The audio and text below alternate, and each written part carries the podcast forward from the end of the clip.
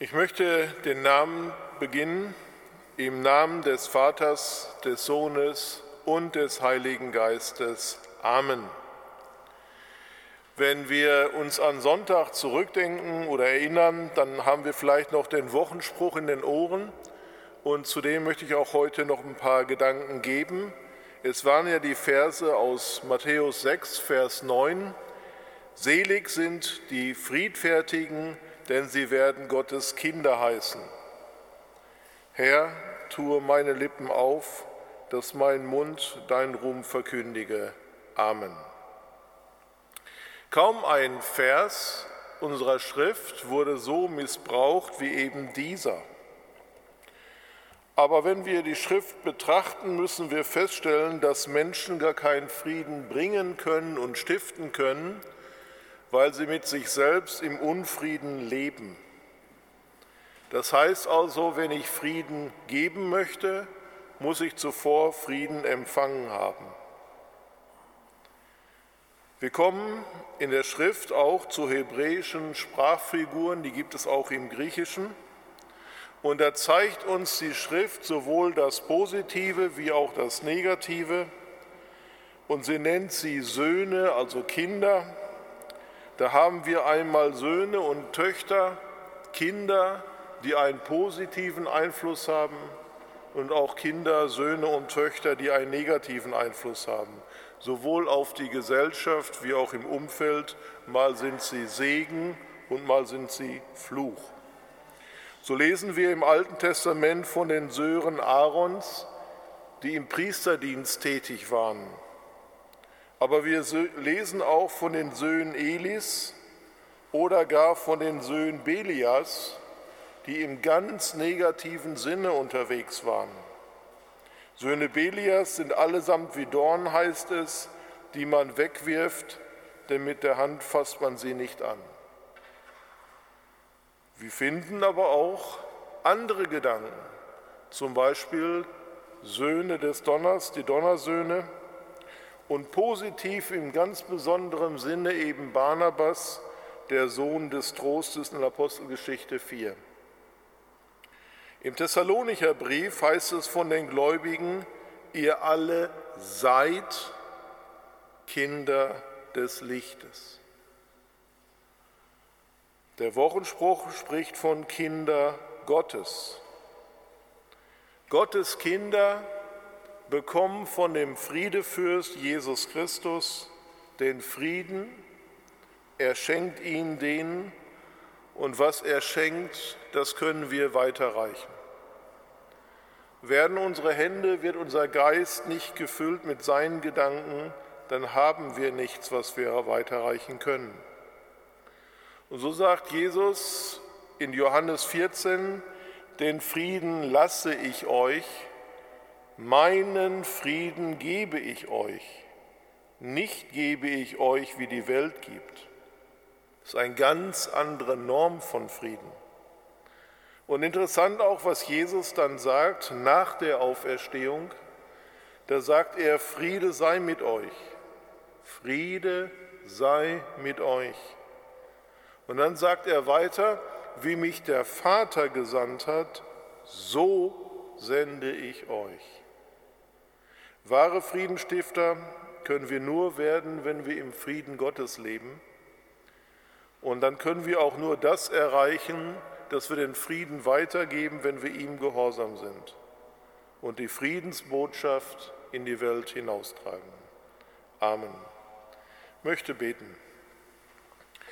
Himmlischer Vater, wir danken dir von Herzen für dein Angebot, dass du uns Frieden schenken möchtest und dass du durch uns auch Frieden stiften möchtest.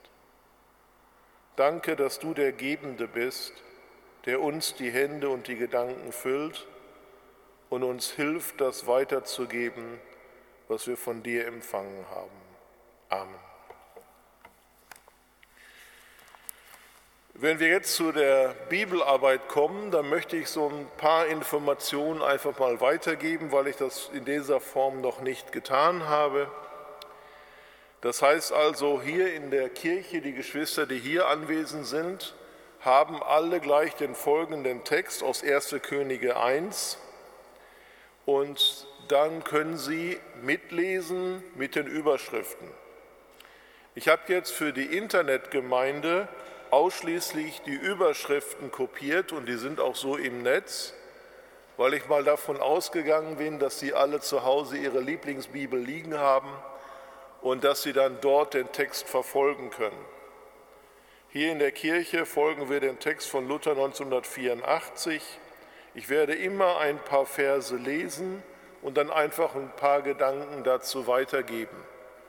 Ich kann ja nichts Neues bringen, was nicht schon seit 2000 Jahren bekannt ist, aber ich versuche gleich an der Bibel entlang immer wieder Informationen weiterzureichen, die allgemeinwissend sind, die uns aber diesen Text, den wir gleich lesen werden, ein Stück weit untermalen.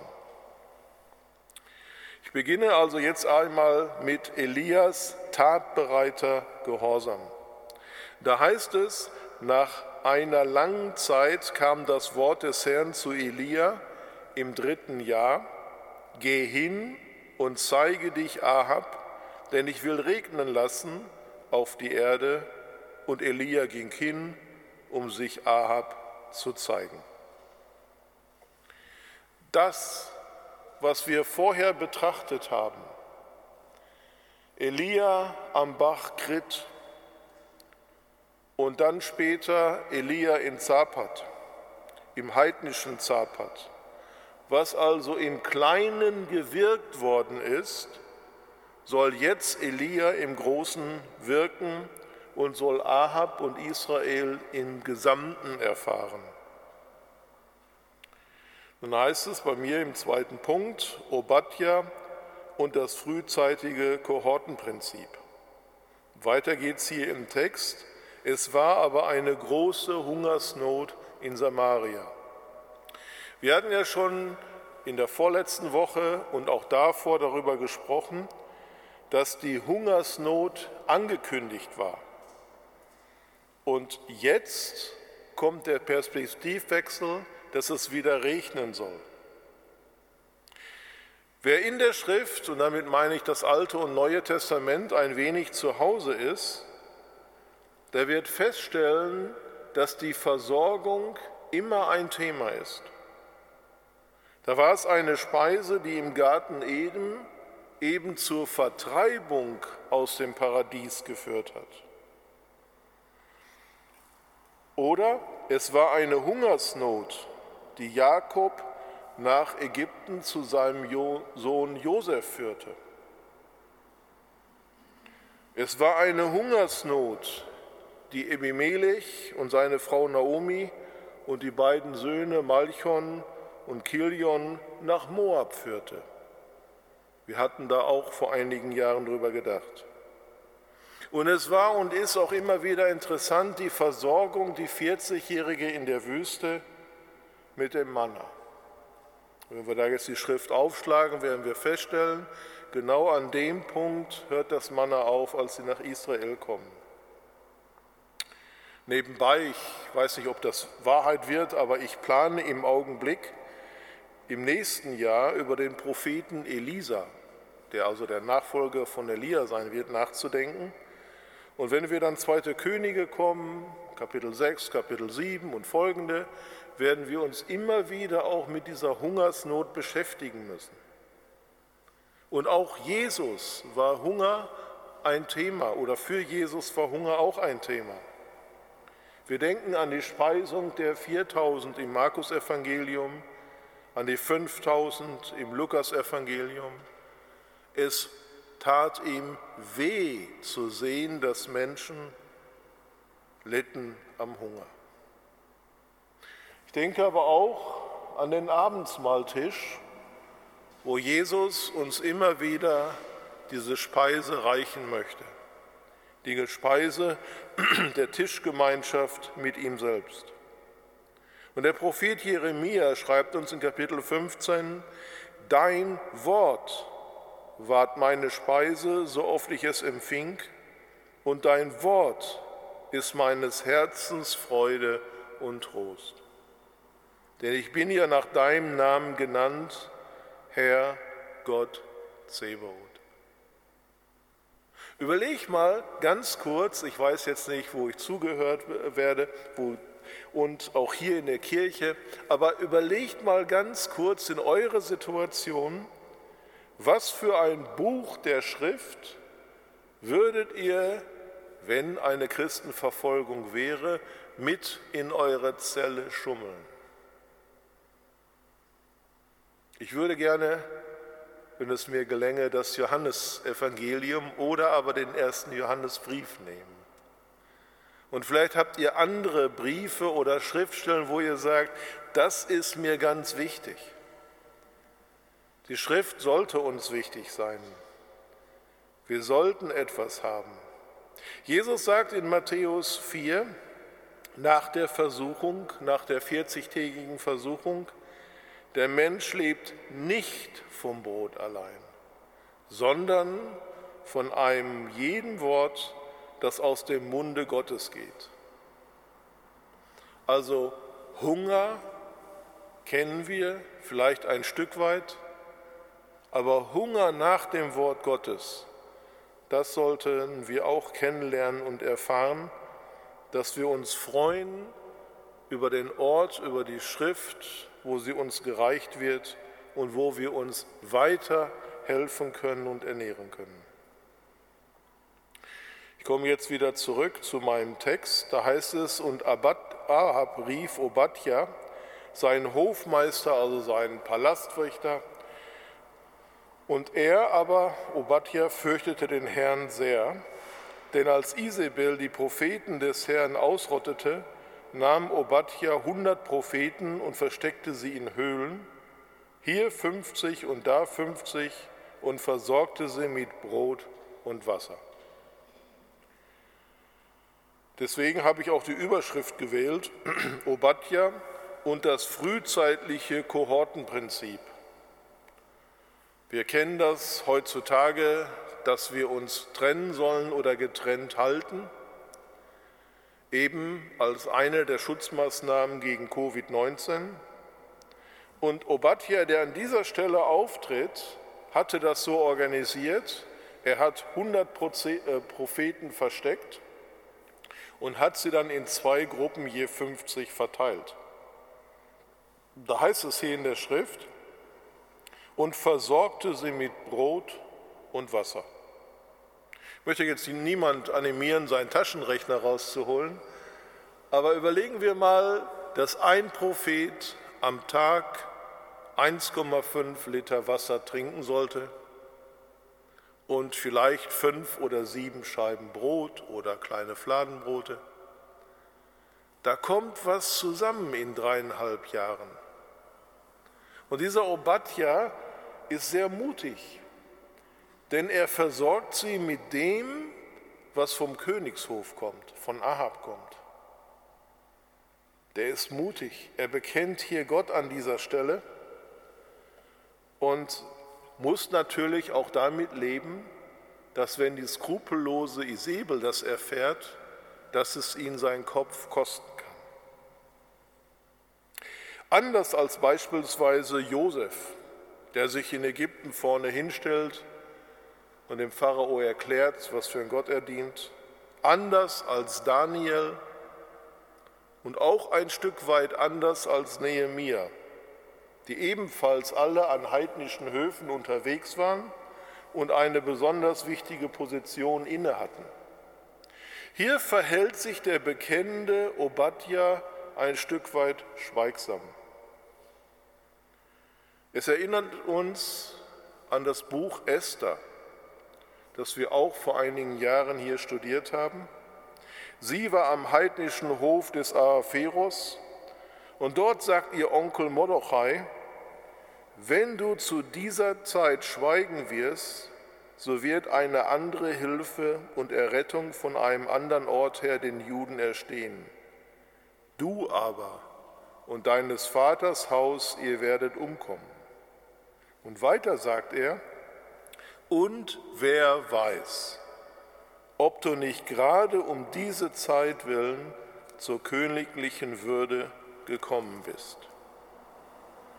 Wir müssen sehr vorsichtig sein in dem, wie wir handeln.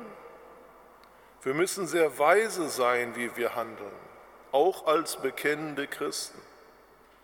Wir können an dieser Stelle Obadja nicht zum Feigling erklären.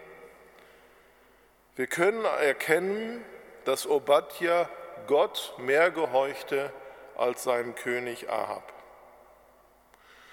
Obadja steht ein Stück weit an dieser Stelle auf der Linie wie die hebräischen Hebammen, die einst Mose das Leben gerettet haben.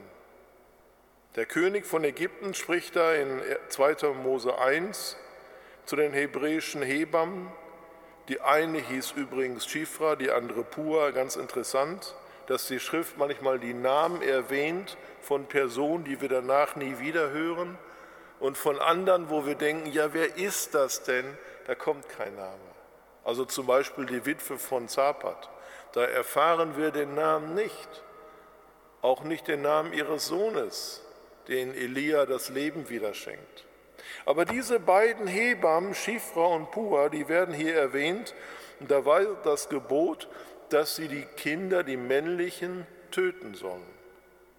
Aber die Hebammen fürchteten Gott und taten nicht, wie der König von Ägypten ihnen gesagt hatte, sondern ließ die Kinder leben.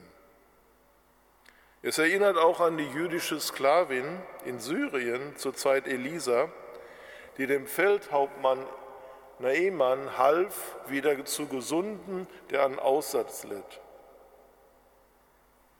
Wir denken auch an den Ungehorsam, an den zivilen Ungehorsam der Rahab, die sonst im Leben nicht pingelig war und die gesuchten Kundschafter Israel in ihrem Hause Sicherheit gewährt. Also wir sehen verschiedene Lebensbilder, die Gott gebraucht, aber die alle gekennzeichnet sind von der Tatsache, dass es Menschen gibt und gab, die Gott mehr fürchten als dem, was wir als sonst erkennen können. Jesus selbst sagt in Matthäus 10, siehe, ich sende euch wie Schafe mitten unter die Wölfe, darum seid klug wie die Schlangen und ohne Falsch wie die Tauben. Ich glaube nicht, dass die Schrift uns einheitlich erklären kann, was wir zu tun haben. Die Schrift sagt uns, sei weise und die Schrift erwartet, dass wir auch Gott bekennen. Aber wie wir jetzt im Einzelnen am Alltag das deutlich machen, ich glaube, das ist auch die Weisheit des Geistes empfunden, was wir da sagen können. Kommt zum dritten Punkt. Ahab dachte mehr an seine Tiere als an seine Bevölkerung. Ahab sprach zu Obadja, wohlan, wir wollen durchs Land ziehen zu allen Wasserquellen und Bächen, ob wir Gras finden für die Rosse und Maultiere erhalten können, damit nicht alles Vieh umkommt. Und sie teilten sich ins Land, das sie, ein, äh, das sie durchzogen. Ahab zog allein auf, den, auf einen Weg und Obadja auch allein auf einem anderen Weg. Hier haben wir jetzt die Situation, dass Ahab an seine Pferde denkt, an seinen Reitstall, an seine Maultiere. Aber Ahab spricht mit keinem Wort von der leidenden Bevölkerung. Für ihn war das Militär wichtig, dass das funktionierte und nicht an das Elend des Volkes bedacht. Der vierte Punkt, Obadjas Glaubensmut wankt an dem Auftrag Elias. Also Ahab und Obadja trennen sich und jetzt passiert Folgendes, dass Obadja nach wenigen Metern Elia begegnet. Als nun Obadja auf dem Wege war, siehe, da begegnete ihm Elia. Und als er ihn erkannte, fiel er auf sein Antlitz und sprach, bist du es nicht, Elia, mein Herr? Achten wir jetzt auf die Spannung in dem folgenden Text, wenn es weitergeht, mein Herr, dein Herr. Bist du es nicht, Elia, mein Herr? Elia sagt, ja, geh hin und sage deinem Herrn. Obadja ist völlig verwirrt, wen er da trifft. Obadja wusste, dass man Elia überall gesucht hat. Und jetzt, wo er auf der Suche, auch wieder so ein Wortspiel, auf der Suche nach dem Wasser ist, findet er plötzlich Elia, den er nicht gesucht hat. Elia wurde gesucht, aber nicht in dem Augenblick. Und er sprach, ja, geh hin und sage deinem Knecht, siehe, Elia ist da. Also Elia ist hier ganz trocken, wenn ich das mal so sagen darf. Dreieinhalb Jahre sind vergangen, Elia wurde nicht gefunden. Und auf einmal sagte er, hallo, hier bin ich, hallo, hier bin ich. Obadja aber sprach, was habe ich gesündigt, dass du deinem Knecht in die Hände Ahabs geben willst, dass er mich tötet. Und jetzt kommt das Entscheidende, wieder auch für uns ganz wichtig, wo wir im Glauben manchmal vielleicht knacken müssen. So wahr der Herr dein Gott lebt. So wahr der Herr dein Gott lebt. Es ist doch bemerkenswert, dass bei uns hier an der Kirche immer wieder, dass Jesus auferstanden ist, zerstört wird. Aber er lebt und er sagt es hier, so wahr der Herr lebt. Es gibt kein Volk noch Königreich, wohin mein Herr nicht gesandt hat, dich zu suchen. Und wenn sie sprachen, er ist nicht hier, nahm er einen Eid von dem Königreich und Volk, dass man dich nicht gefunden hätte. Und nun sprichst du, geh hin, sage deinem Herrn, siehe, Elia ist da. Obadjas Glaubensmut wankt an dieser Stelle an dem Auftrag von Elia. Der Mann, der die Pläne einer Isabel bewusst sabotierte, gerät hier in ganz große Not. Und genau das macht auch diese Schrift immer so realistisch für uns, so lebensnah und so echt. Ja, wir haben einen starken Glauben. Ja, und wir tun auch etwas. Und auf der anderen Seite gibt es wieder Augenblicke, wo wir mutlos sind, wo wir verzagt sind, wo wir traurig, vielleicht auch uns selbst enttäuscht sind. In der Schrift geht es nicht um ein Heldentum. In der Schrift geht es immer um nachvollziehbare Handlungen, damit wir im Glauben selber wachsen können. Es geht nicht um Superstars. Es geht um einfache Menschen wie du und ich. Und weil sie so einfach wie wir sind, wird es auch auf unser Niveau runtergebrochen, dass wir ihn nacheifern können und dass wir von ihm lernen können. Ich komme jetzt nochmal zurück. Bist du es nicht, Elia, mein Herr? Ja, geh hin und sage deinem Herrn. Obadja aber sprach, was habe ich gesündigt, dass du deinem Knecht in die Hände Ahabs geben willst, dass er mich töte. Interessanterweise hat Elia genau denselben Auftrag empfangen. Der Unterschied ist, Elia hat den Auftrag vom Herrn empfangen. Geh hin zu Ahab. Und jetzt sagt Elia zu Obadja, geh hin. Das heißt ja in Kapitel 18, die Verse 1 und 2, geh hin und zeige dich Ahab und Elia ging hin, um sich Ahab zu zeigen. Und Obadja bekommt jetzt quasi denselben Auftrag und sagt, no, also jetzt mal langsam, äh, ich bin ja schon, aber nee, das traue ich mir nicht zu. Obadja sucht jetzt kein Wasser mehr für die Tierwelt Ahabs. Obadja sucht nach Auswegen für seine Zukunft. Etwa so auf Augenhöhe mit Mose. Mose aber sprach zum Herrn, ach mein Herr, ich bin von jeher nicht beredet gewesen, auch jetzt nicht, seitdem du mit deinem Knecht redest, denn ich habe eine schwere Sprache und eine schwere Zunge. Oder wie Jeremia bei seiner Berufung. Ich aber sprach, ach Herr, Herr, ich tauge nicht zu predigen, denn ich bin zu jung. Müssen wir uns die Frage stellen, was für eine Ausrede benutze ich, um einen gewissen Auftrag, den der Herr mir gegeben hat, nicht umzusetzen?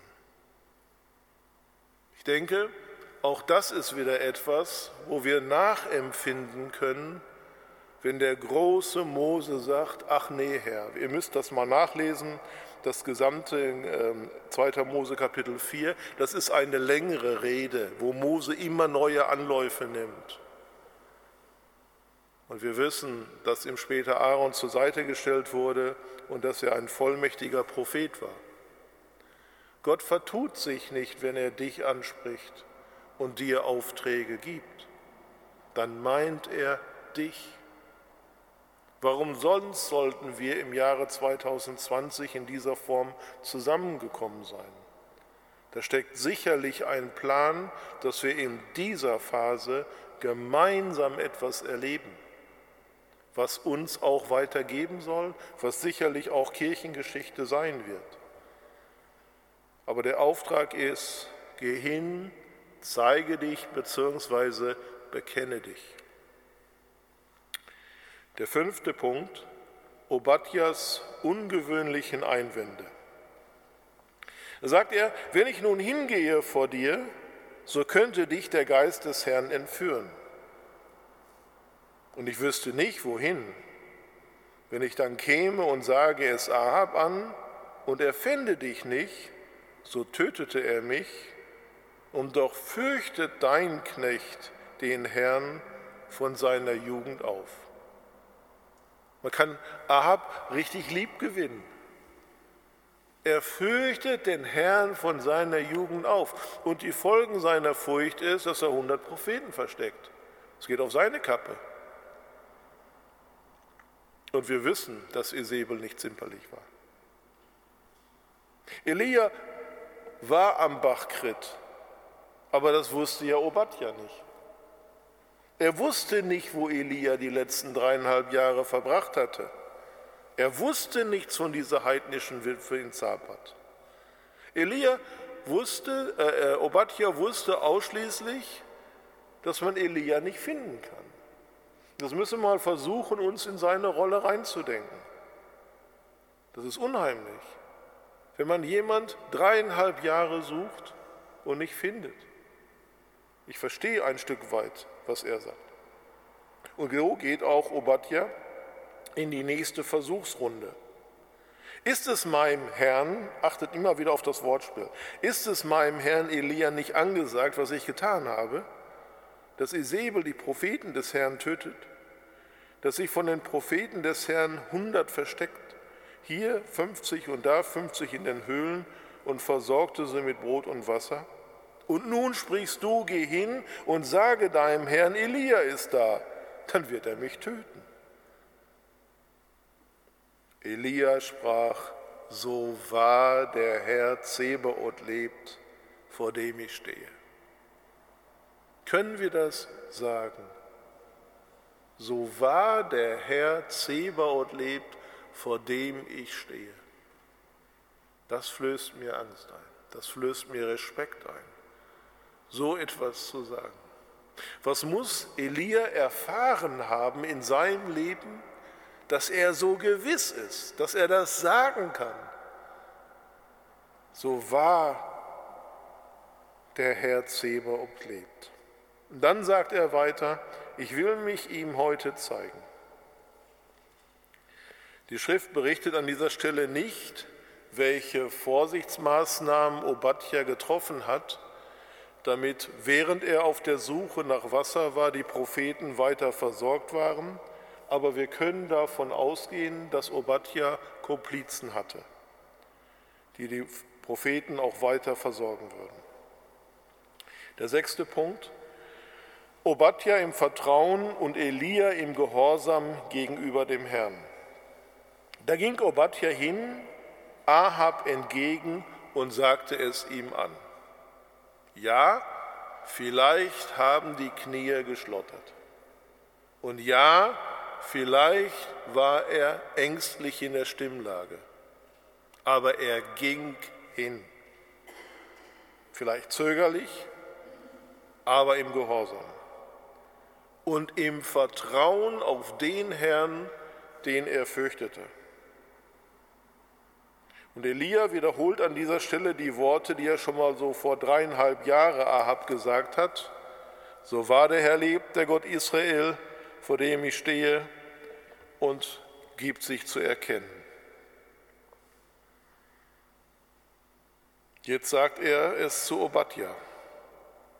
So wahr der Gott lebt. Und das zeigt uns hier an dieser Stelle, welch eine Gewissheit des Glaubens, aber auch welch eine Gewissheit der Sendung. Ahab ging hin Elia entgegen. Und als Ahab Elia sah, sprach Ahab zu ihm, bist du es nun da, der Israel ins Unglück stürzt? Er aber sprach nicht, ich stürze Israel ins Unglück, sondern du und deines Vaters Haus dadurch, dass ihr des Herrn Gebot verlassen habt und wandelt den Balen nach.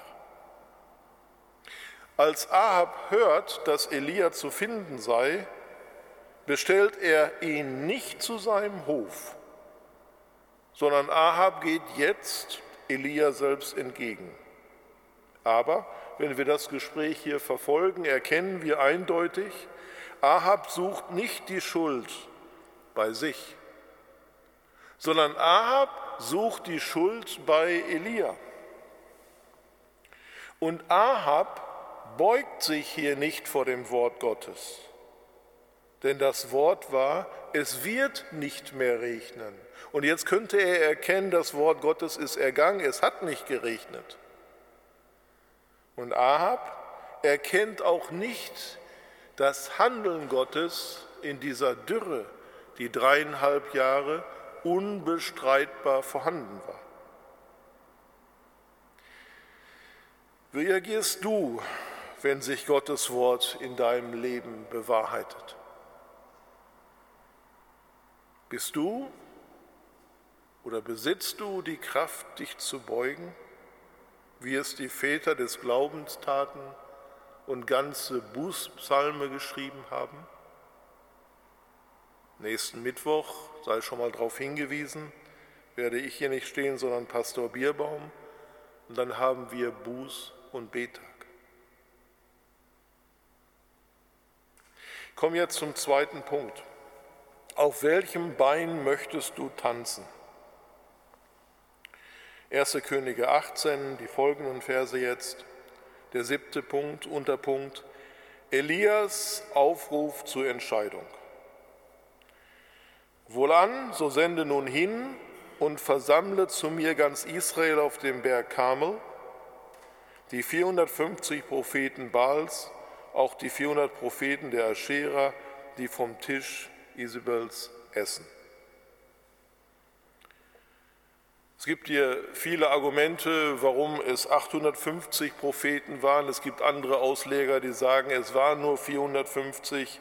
Ähm, da möchte ich mich auf diese Diskussion nicht einlassen. Aber eins sehen wir hier deutlich, Ahab sendet jetzt, damit Israel sich versammelt, auf den Berg Karmel. Und wir finden jetzt hier einen Rollentausch. Der Prophet Elia gebietet und Ahab ruft.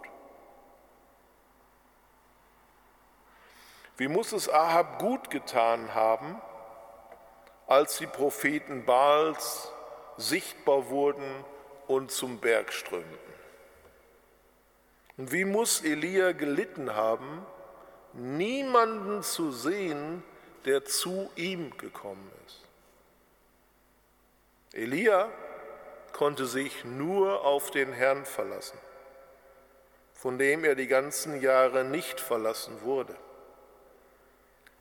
am Bach Krit nicht, bei der Witwe in Zapat nicht und auch als er den toten Sohn der Witwe zum Leben brachte.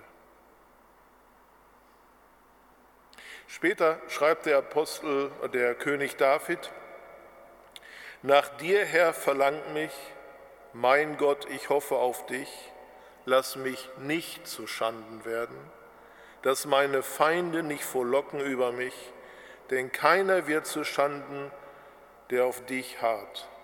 Aber zu Schanden werden die leichtfertigen Verächter.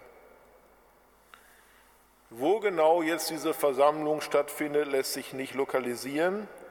Wir sehen später, dass Elia noch zum Gipfel hinaufgeht und dass bei der Hinrichtung die Propheten Baals zum Bach Kishon abgeführt werden. Aber in dieser Situation, wo jetzt die Propheten da sind, Propheten Baals, wo das Volk Israel versammelt ist, da trat jetzt wieder Elia zu dem Volk und sagt, wie lange hinkt ihr auf beiden Seiten? Ist der Herr Gott, so wandelt ihm nach. Ist es aber Baal, so wandelt ihm nach. Und das Volk antwortete ihm nicht.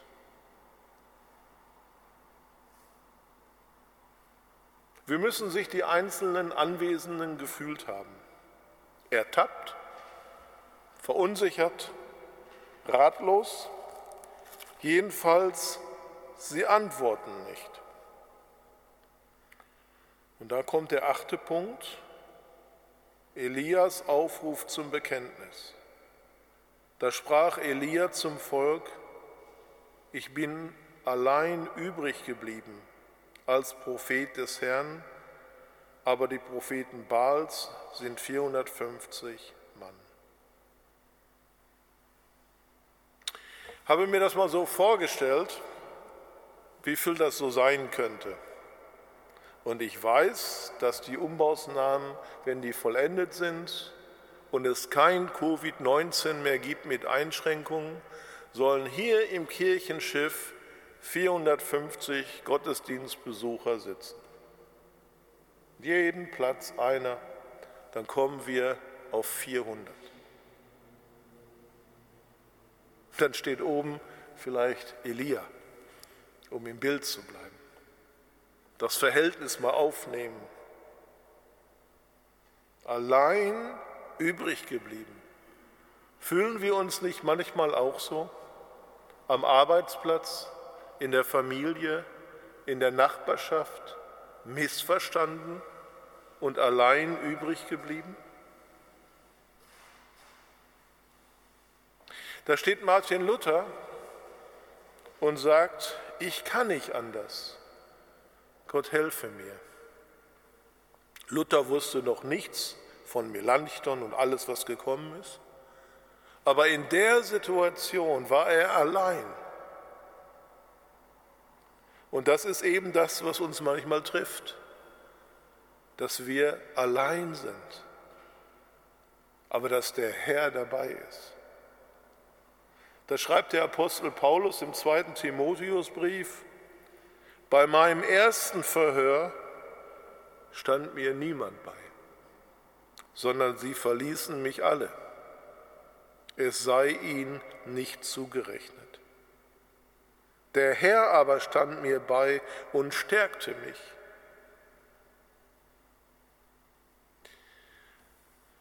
Jesus war auch alleine in Gethsemane.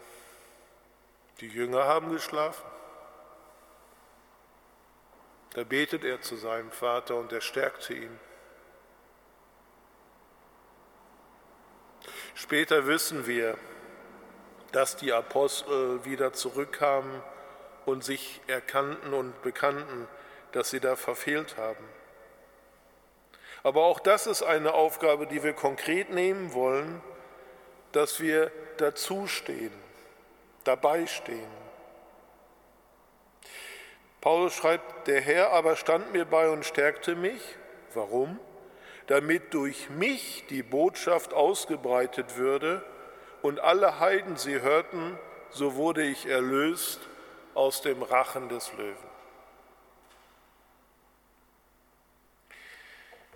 Hier ist Elia allein, sagt er. Ich bin allein übrig geblieben als Prophet des Herrn. Aber die Propheten Baals sind 450. Auch wenn Elia alleine ist oder sich alleine fühlt, macht er weiter. Er macht weiter, er sagt hier, so gib uns nun zwei junge Stiere und lass sie wählen einen Stier und ihn zerstückeln und aus Vorholz legen, aber kein Feuer dran legen. Dann will ich den anderen Stier nehmen und aus Holz legen, auch kein Feuer dran legen. Und ihr ruft den Namen eures Gottes an, aber ich will den Namen des Herrn anrufen. Erinnert uns so an Josua. Ne? Ich aber und mein Haus wollen dem Herrn dienen. Was für eine Vollmacht muss Elia gehabt haben? Die 450 Mann hätten ihn in Stücke zerreißen können. Und da steht Elia jetzt da mit seinem Kamelermantel und sagt, pass auf, jetzt machen wir Folgendes. Wir holen uns zwei Stiere, ihr bekommt einen, ich einen, ihr ruft euren Gott an, ich meinen. Ich denke, da waren Worte von Elia, die mit Vollmacht durchdrungen sein müssen dass man da auf ihn eingegangen ist.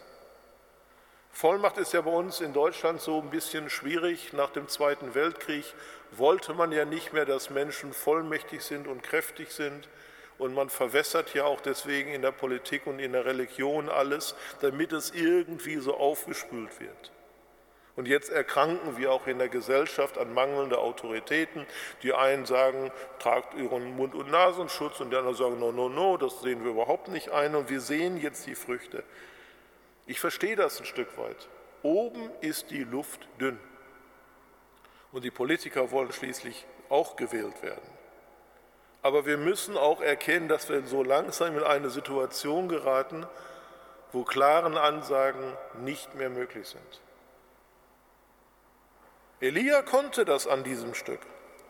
Elia zeigt unbeeindruckt, was auch später die Apostel und Jesus taten, dass sie sich auf die Wahrheit des Wortes Gottes und der Schrift berufen können.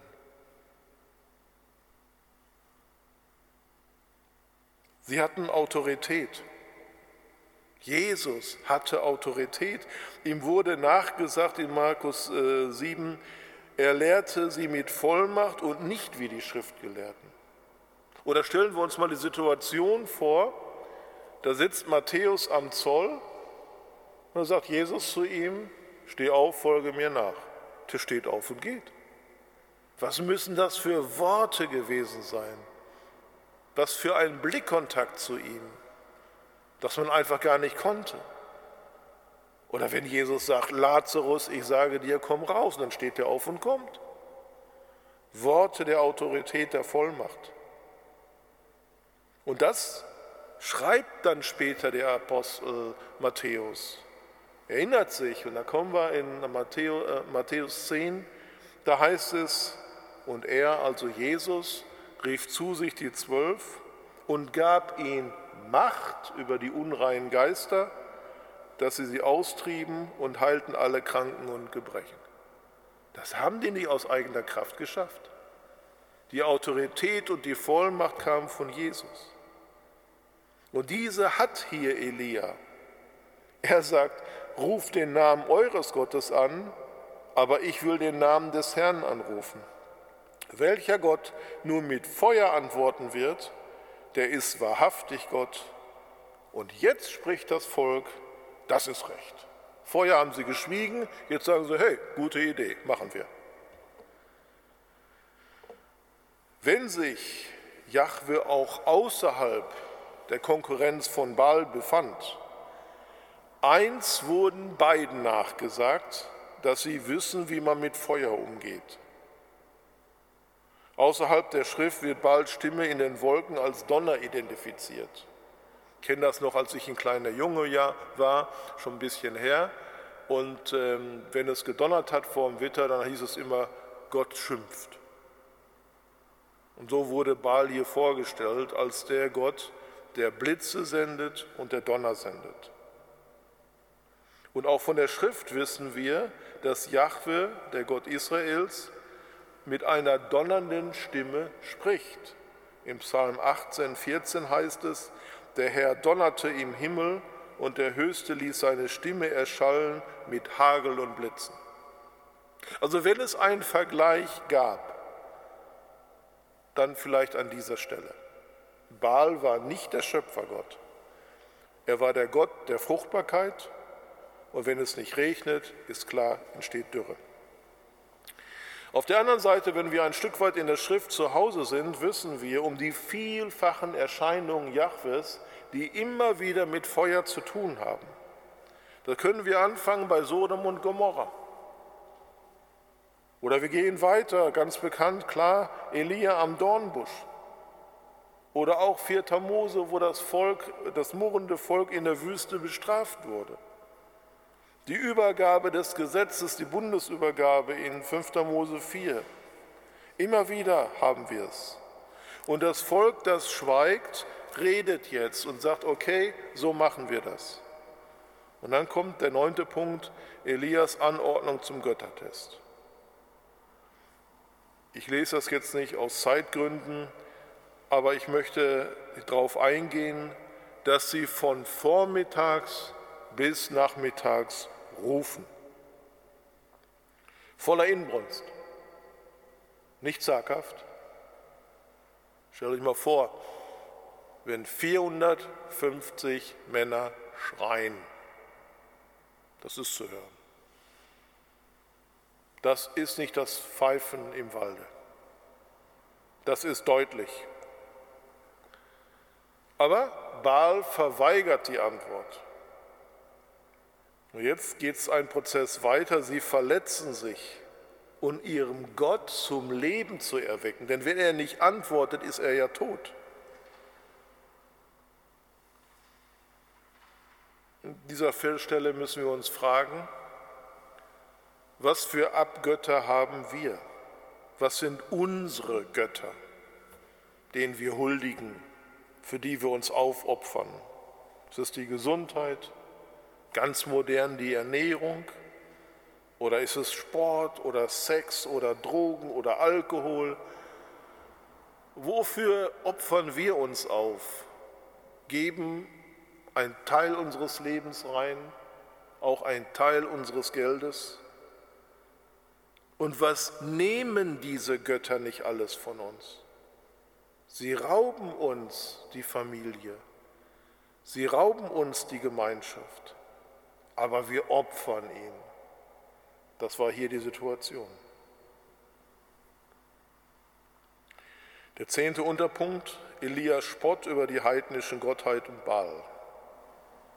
Als es nur Mittag wurde, verspottete sie Elia und sprach, Lu ruft laut. Denn er ist ja Gott. Er ist in Gedanken oder hat zu schaffen oder ist über Land oder schläft vielleicht, dass er aufwache. Und sie riefen laut und ritzten sich mit Messern und spießen nach ihrer Weise, bis ihr Blut herabfloss. Als aber der Mittag vergangen war, waren sie in Verzückung bis um die Zeit, zu der man das Speisopfer darbringt. Aber da war keine Stimme, noch Antwort, noch einer, der aufmerkte. Baal antwortete nicht. Baal bleibt nach dem Verständnis im Totenreich. Er hört sie nicht. Baal bleibt unerreichbar von den blutenden, rufenden. Baal ist offenbar machtlos bei aller Hingabe seiner Propheten. Kommen wir zum elften Unterpunkt. Elias Altar für die zwölf Stämme Israel. Da sprach Elia zu dem Volk, kommt her zu mir. Seht ihr, wie autoritär Elia war? Der sagt nicht nur, bringt zwei Stiere, der sagt auch, jetzt kommt mal zu mir. Und als das Volk zu ihm kam, baute er den Altar des Herrn wieder auf, der zerbrochen war. Wie traurig. Wie traurig, dass der Altar des Herrn zerbrochen war. Und er nahm zwölf Steine nach der Zahl der Stämme der Söhne Jakobs, zu dem das Wort des Herrn ergangen war, du sollst Israel heißen, und baute den Stein ein, aus der, von den Steinen einen Altar im Namen des Herrn und machte um den Altar her einen Graben, so breit wie für zwei Kornmaß aussaat und richtete das Holz zu und zerstückelte den Stier und legte ihn aufs Holz. Also im Gegensatz zu dem Altar von Baal haben wir eine sehr detaillierte Aufgabe, äh, Aufforderung, äh, Aufbau formuliert. Der Graben maskiert eine Fläche oder zeigt uns eine Fläche von zwei Saatgut, zehn Liter eingesät. Der Talmud, auf den ich mich an dieser Stelle verlassen muss, will hier die Größe des Vorhofs der Stiftshütte erkennen. Und das würde jetzt quasi symbolisch das Abgrenzen, den Altar von Baal, der jetzt entscheidend auch noch mit Wasser gefüllt wird. Also hier findet wirklich eine symbolische Handlung statt, die zwölf Steine für Israel, die Abgrenzung und jetzt kommen nochmal zwölf Eimer Wasser. Und deswegen geht man davon aus, dass es nicht allzu hoch auf dem Berg Karmel war, denn das Wasser musste ja auch noch den Berg hochgebracht werden. Ich lasse jetzt diese Stelle aus, zeitmäßig, aber wir finden jetzt hier zwölf Steine und zwölf Eimer Wasser. Und da kann man sehen, wie großzügig in dieser Dürre Elia mit dem Wasser umgeht. Das ist ja gar kein Problem. Das gibt er da drauf. Wahrscheinlich wusste er jetzt schon an dieser Stelle, dass der Herr antworten wird. Weil das sagte ich bereits am ersten Abend, Elia betet betend. Können wir uns vorstellen, wie er um das Leben des Jungen gekämpft hat, wie er gebetet hat, wie er gerufen hat und wir haben das ja auch betrachtet. Und das ist jetzt unser zwölfter Unterpunkt, Elias Gebet zum Bundesopfer Jahwe. Und als es Zeit war, das Speisopfer zu opfern, da trat der Prophet Elia herzu und sprach, Herr Gott Abrahams, Isaaks und Israels, lass heute kund werden, dass du Gott in Israel bist und ich dein Knecht. Und dass ich das alles nach deinem Wort getan habe. Herr, höre mich. Herr, erhöre mich, damit dies Volk erkennt dass du, Herr Gott bist und ihr Herz wieder zu dir kehrt. Diese Aufforderung, Herr, höre mich, Herr, erhöre mich, das ist brennend und glaubend. Der Zeitpunkt ist sicherlich auch kein Zufall. Das war die Zeit des Speisopfers.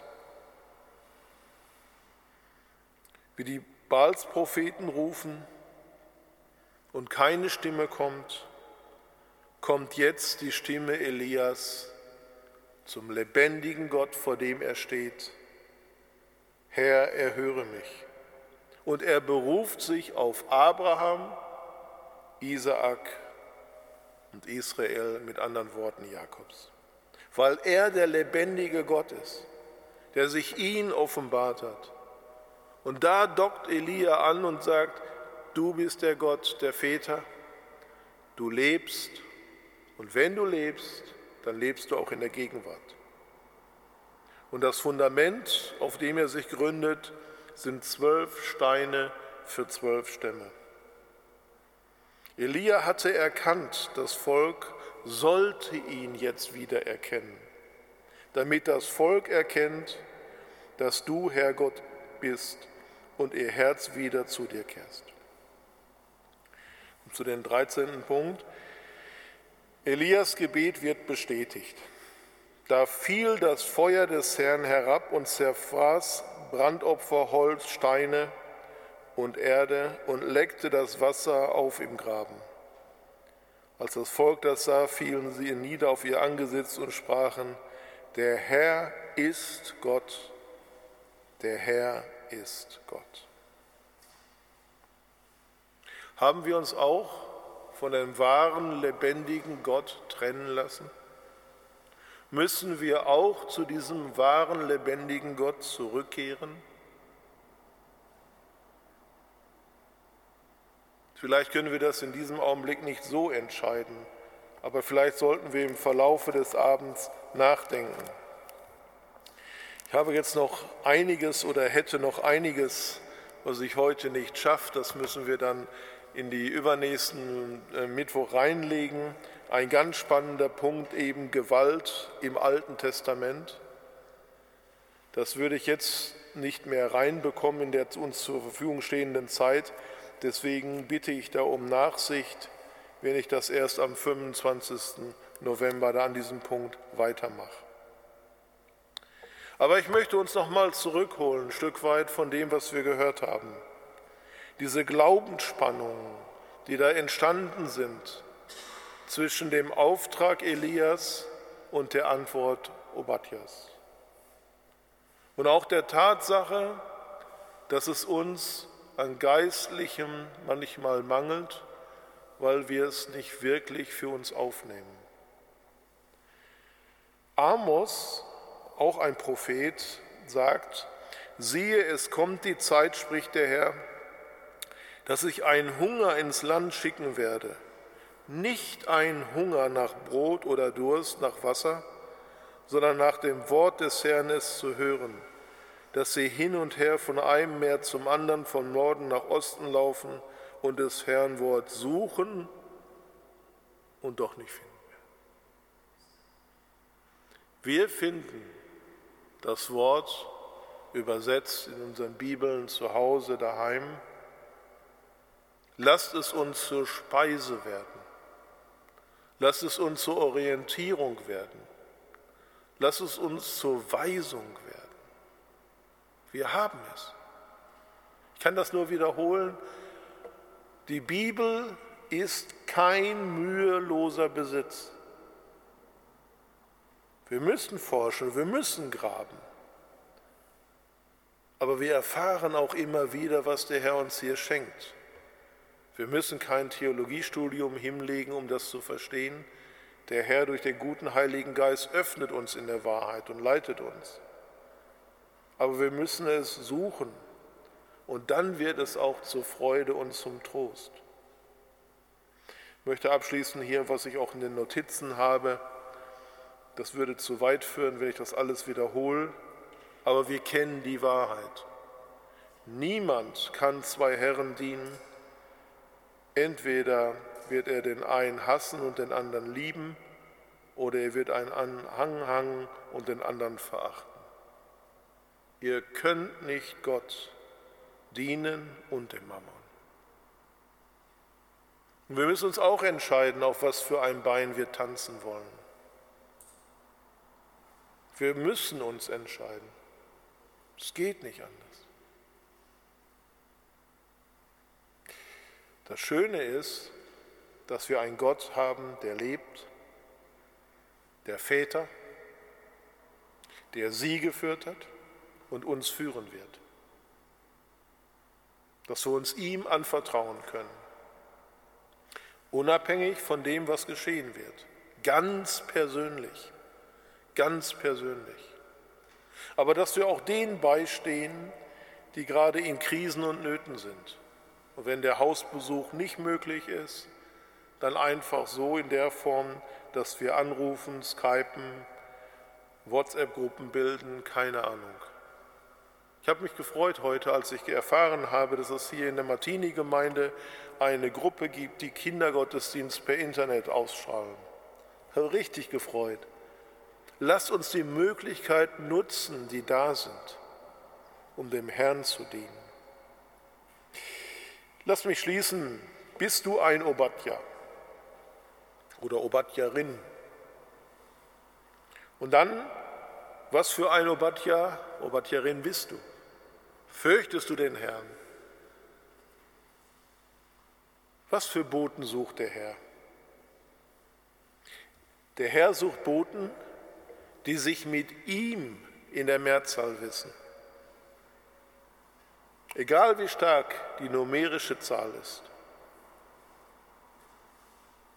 Er sucht Boten, die nicht Problem, sondern an ihm orientiert sind.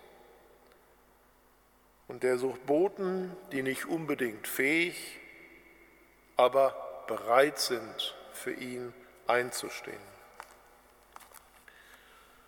Ich möchte mit uns beten. Himmlischer Vater, dein Wort ist so einfach zu verstehen, so angenehm zu hören und manchmal so schwer umzusetzen. Hilf uns, Herr, mit dem, was wir wissen, was du uns anvertraut hast, je nachdem, wie wir in der Lage sind, dir gehorsam umzugehen. Du hast verschiedene Aufgaben für uns. Lass uns in denen treu erfunden werden, die du uns zugedacht hast. Vater, du hast einen Elia begleitet. Du hast einen Obadja aufgerichtet. Richte auch uns auf. Gib uns die Kraft von deinem Wort und das Vertrauen, was das Wort ausspricht und uns entgegenruft. Herr, danke, dass du Elia begleitet hast, dass du Obadja begleitet hast. Und ich bitte jetzt für die Geschwister, die hier in der Kirche sind oder auch woanders gleich zugeschaltet nach Hause gehen, begleite du sie, stärke du sie, tröste du sie und lass nicht zu, dass der Feind deines Wort, deinen guten Samen raubt, sondern lass es in uns Frucht bringen zu deiner Ehre, damit du uns eins als getreue Knechte empfangen kannst. Herr, ich bitte um Bewahrung, auch vor der Möglichkeit, dass wir uns anstecken in diesen Tagen. Hilf uns in dieser Zeit durchzukommen aber auch ein Zeugnis von dir zu sein. Dass wir nicht vergessen, dass wir Kinder des Lichts sind, dass wir Kinder Gottes genannt werden, dass wir Frieden stiften können in einer Welt, die im Unfrieden lebt. Und alles, was wir sonst auf dem Herzen haben, wollen wir in das Gebet legen, das du uns zu beten gelehrt hast. Unser Vater im Himmel, geheiligt werde dein Name dein Reich komme, dein Wille geschehe, wie im Himmel, so auf Erden. Unser tägliches Brot gib uns heute und vergib uns unsere Schuld, wie auch wir vergeben unseren Schuldigern. Und führe uns nicht in Versuchung, sondern erlöse uns von dem Bösen. Denn dein ist das Reich und die Kraft und die Herrlichkeit in Ewigkeit. Amen. Der Herr segne dich und behüte dich. Der Herr lasse sein Angesicht leuchten über dir und sei dir gnädig. Der Herr hebe sein Angesicht auf dich und schenke dir Frieden. Amen. Kurzes Nachwort noch. Nächste Woche Mittwoch haben wir Buß- und Betag. Dann wird Pastor Bierbaum diesen Abend leiten. Ich erscheine dann wieder am 25. November, so der Herr das soweit zulässt. Seid dem Herrn anbefohlen, Gottes Segen, bis zum Wiedersehen.